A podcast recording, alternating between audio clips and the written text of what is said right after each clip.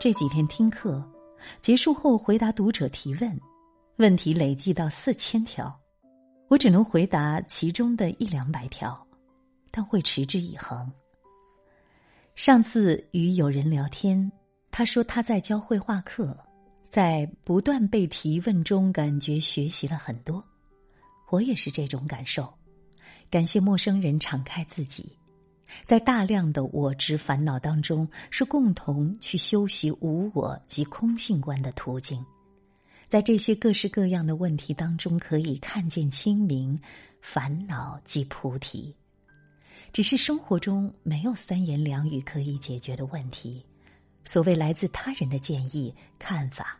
最后都没有自我教育、自控、自身实践来的重要，没有一劳永逸，也没有轻而易举。有些问题真诚而苦楚，但我没有更多精力，只能逐渐的勉励的多做回复，见谅了。之前的问答将集结成新的千问出版。